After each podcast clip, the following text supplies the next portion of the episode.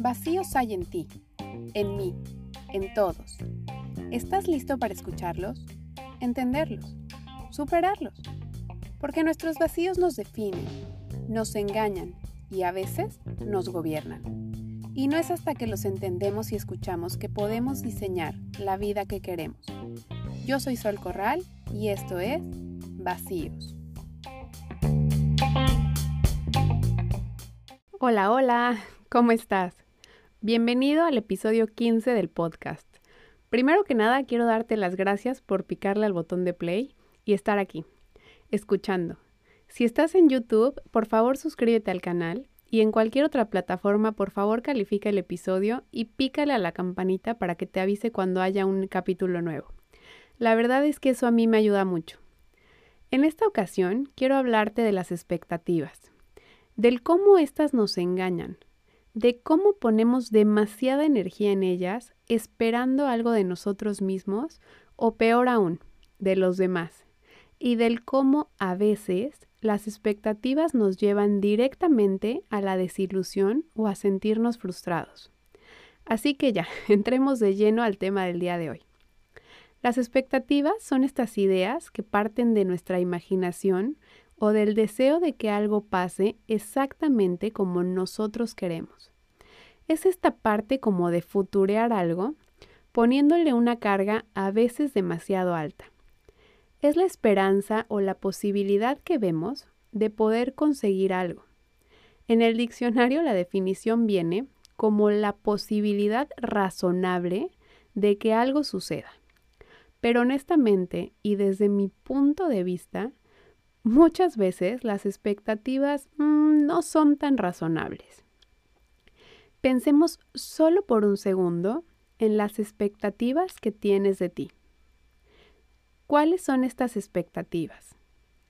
Puede ser quizá alcanzar un puesto de trabajo en cierto tiempo, tal vez alcanzar un ascenso o emprender algo, tal vez tienes una idea o un propósito a alcanzar físicamente bajar de peso, conseguir un cierto tipo de cuerpo en el gimnasio.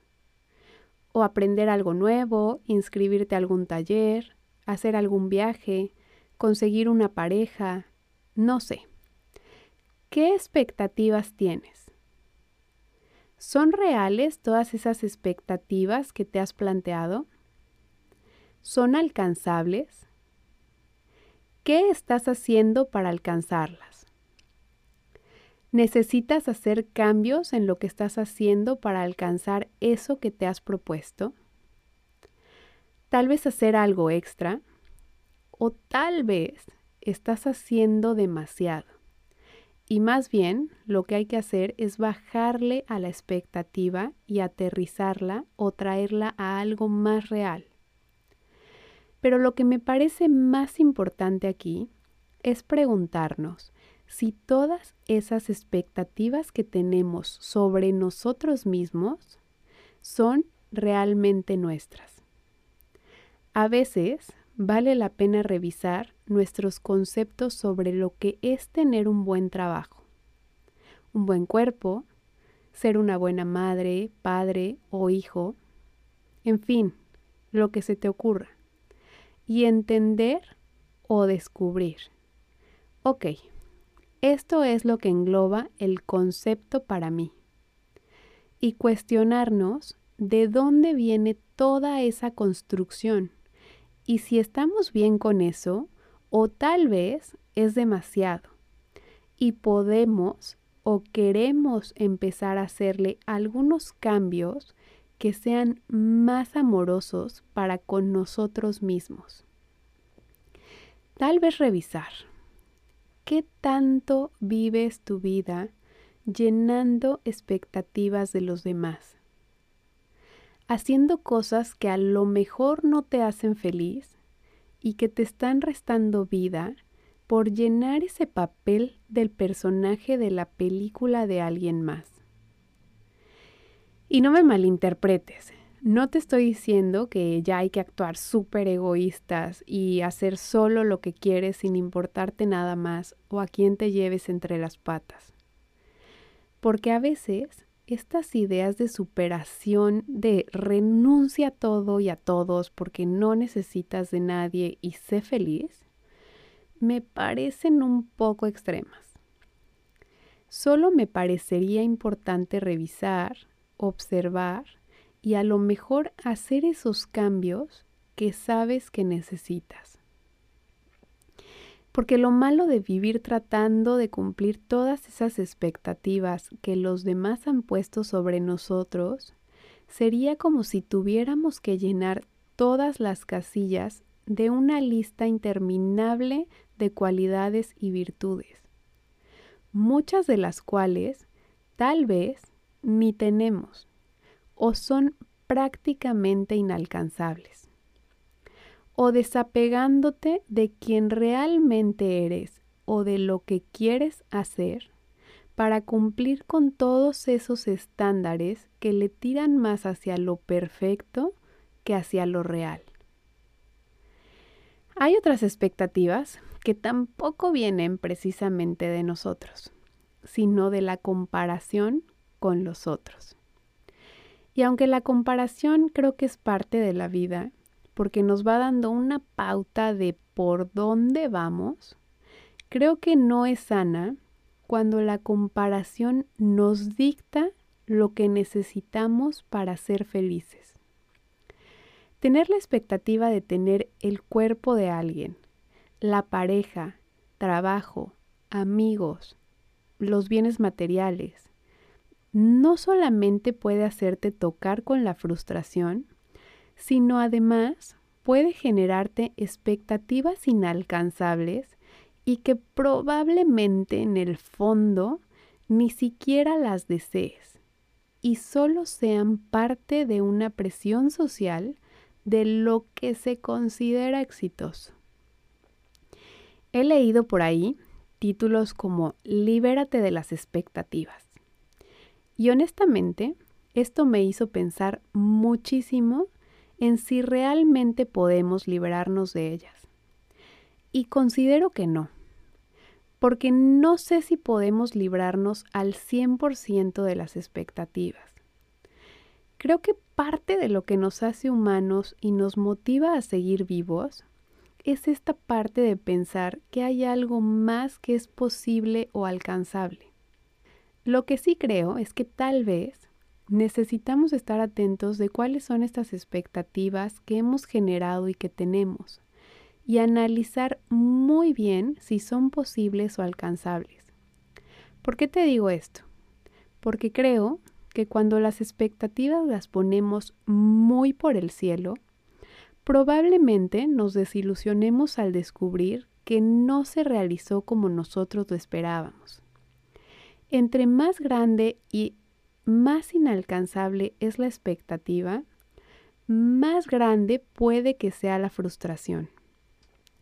Y hablando de frustraciones y desilusiones, quiero aprovechar para hablarte de todas esas expectativas que ponemos nosotros sobre los demás, sobre nuestras parejas, padres, suegros, hermanos, nuestros hijos, amigos, compañeros, sobre el trabajo o jefe o cualquier cosa que tenga que ver con lo que tiene o debería ser de la manera en la que nosotros pensamos. ¿Qué tantas expectativas pones sobre los demás? ¿Qué tanto de tu felicidad está condicionada a el hecho de que los demás se adapten al guion de tu película y actúen el personaje que les diste justo de la manera que te gustaría que lo actuaran, sin tomar en cuenta sus propios deseos o expectativas. Creo que a veces es complicado tratar de cumplir nuestras propias expectativas. ¿Cuántos lunes trataste de empezar la dieta o ir al gimnasio sin tener éxito y posponiéndolo para el próximo lunes? ¿O pensaste acabar un libro en cierto tiempo aprender un idioma o terminar una tarea. A veces no sale como esperamos, pensamos lograr o alcanzar algo y cambiamos de opinión o actuamos diferente a lo que nos llevaría a lograrlo y simplemente no lo alcanzamos. Entonces, ¿por qué pensamos que las expectativas de lo que tendría que hacer el otro para nosotros saldrían justamente como las soñamos? Creo que volviendo a la teoría de los agujeros de la que te platicaba en el episodio 1, a veces buscamos que alguien más llene esos vacíos o necesidades nuestras y les ponemos expectativas elevadas que tienen que ver incluso con nuestra felicidad. Creemos que las personas que nos quieren tienen que adivinarnos el pensamiento y saber exactamente lo que necesitamos o queremos, llenando lo que creemos es ser un buen esposo, mamá, hijo o lo que sea, y sin tomar en cuenta que tal vez para nosotros un buen hijo no es el mismo concepto que tiene nuestro hijo. Pero además, no lo hablamos. Me viene a la cabeza esta anécdota que escuché alguna vez, en la que el esposo le preparaba el café todas las mañanas a la esposa. Y un buen día, la señora súper enojada le dice, es que tú no me quieres. Y él le contesta, ¿cómo no te voy a querer si te hago el café todas las mañanas? Puede ser que las expectativas de uno y del otro en una misma relación sean diferentes. Tal vez la manera de demostrar amor de uno o lo que entiende por amor sea diferente al cómo lo entiende la otra persona. Y por lo mismo, considero importante hablarlas y dejar de creer que la persona que me quiere tiene que adivinar qué es lo que me pasa. Y cuando el otro venga y te pregunta qué tienes, a lo mejor es mejor idea hablar de lo que sientes o de lo que crees a decir simplemente nada. O la persona que renuncia después de años porque siempre pensó que estaba haciendo tan bien su trabajo que un día lo ascenderían, hasta que se dio cuenta que esto nunca pasó porque el jefe pensó que era muy feliz en su puesto de trabajo. O la mamá que levantó el cuarto tirado por años pensando que algún día el hijo tendría consideración de ella y recogería todo. Pero nunca pasó porque el hijo pensó que a la mamá no le molestaba tanto recogerlo. ¿Qué te propongo? Empecemos a hablar de expectativas y a tener esta plática incómoda en la que yo te digo mis expectativas y tú las tuyas, y tratamos de cuadrar algo en el que ambas partes ganemos.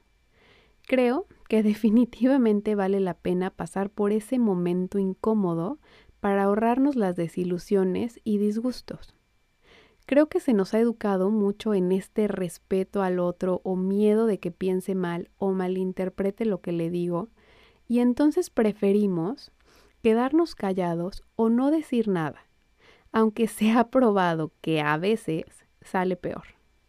Y hay ocasiones en las que cuando queremos hablar de sus deseos y los míos, ya no hay nada que hacer, porque tú asumiste una cosa y la otra persona asumió otra. Brené Brown, quien es una de mis personas favoritas y que admiro, tiene este ejemplo de las pláticas de expectativas. No es tan textual y creo que le agregué cosas de mi cosecha, pero bueno, la idea es más o menos así. Vas a tener unas vacaciones en familia y entonces se sientan todos a tener esta plática de expectativas, en la que cada uno de los involucrados en el viaje habla de lo que espera del viaje, lo que no se puede perder o lo que le encantaría hacer y que no es negociable. Por ejemplo, Alguien puede decir, yo en el viaje no puedo perderme ir a tal tienda. Otro dice, a mí me encantaría ir a conocer tal lugar. Otro dice, a mí me gusta desayunar a las 9 de la mañana. Y el último, yo me quiero meter a nadar un día. Ok, perfecto. Entonces ya todos dijeron qué es lo que esperan y se cuadra la agenda o el plan para que todos puedan hacer eso que esperan. y que el que desayuna a las nueve pueda hacerlo con o sin los demás y sin que los demás se sientan por eso, porque ya estaba pactado que así sería. ¿Qué puede pasar si no tenemos la plática de las expectativas? Que todo mundo asuma o dé por hecho algo que va a pasar en el viaje, o que crean que los demás saben que le gusta desayunar a las nueve, por ejemplo. Y entonces no puedan hacer eso que tanto querían, y terminen molestos por no haber podido cumplir con sus expectativas del viaje. Es el típico, es que yo creí que tú ibas a pensar que yo es que pensé que te importaba lo mismo que a mí. Es que yo tenía ganas de y a ti no te importó.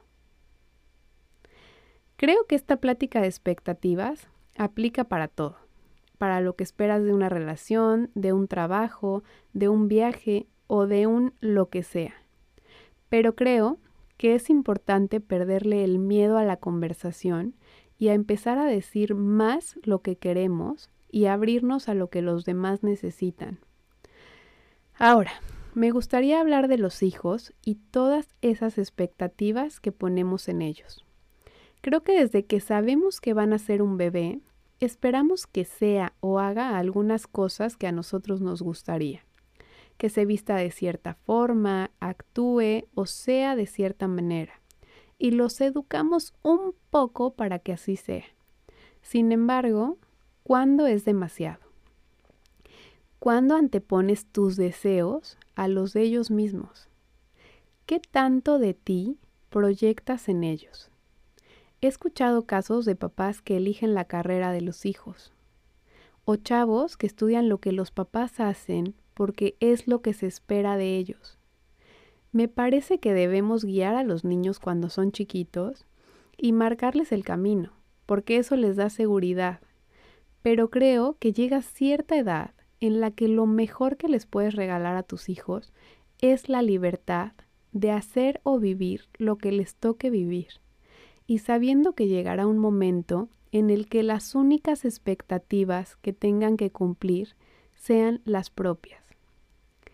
Como te decía al principio, creo que al final las expectativas son un invento de la cabeza que si bien es cierto que nos ayudan a mantenernos motivados y a encontrarle un poco de propósito a la vida, no podemos dejar que se conviertan en las protagonistas de nuestra vida y debemos empezar a aprender a hablar un poco más de ellas, perdiéndole el miedo a hablar de tus necesidades, de tus creencias o ideas y de lo que esperas que suceda. Pero para esto, es importante que primero sepas cuáles son tus expectativas. Y para esto, como lo he dicho en cada episodio, es importante que te cuestiones, que te preguntes, a ver, ¿cuáles son mis expectativas en esta relación, amistad, para con mis padres, mis hijos? ¿Qué espero de este trabajo, de esta reunión, de este evento? Y así en cada ámbito de tu vida. Checa qué tanto han cambiado tus expectativas de cada cosa. Tal vez no son las mismas de hace dos años o dos meses o semanas. Observa si son objetivas o desproporcionadas y replantéate el camino. Redirecciona. Ten la plática incómoda si es necesario. Valora si esas expectativas son tuyas o de alguien más. Y libera a los demás de tus propias expectativas es el regalo más bello que podrás darles. Aquí termina el episodio. Si estás en YouTube, suscríbete. Y si te gustó, por favor, compártelo. Muchas gracias por escucharlo y recuerda que un podcast no sustituye de ninguna manera la terapia. Si necesitas ayuda en cualquier tema que salga por aquí, por favor te pido que la busques de mano de un profesional. Te espero el próximo miércoles con un episodio más del podcast.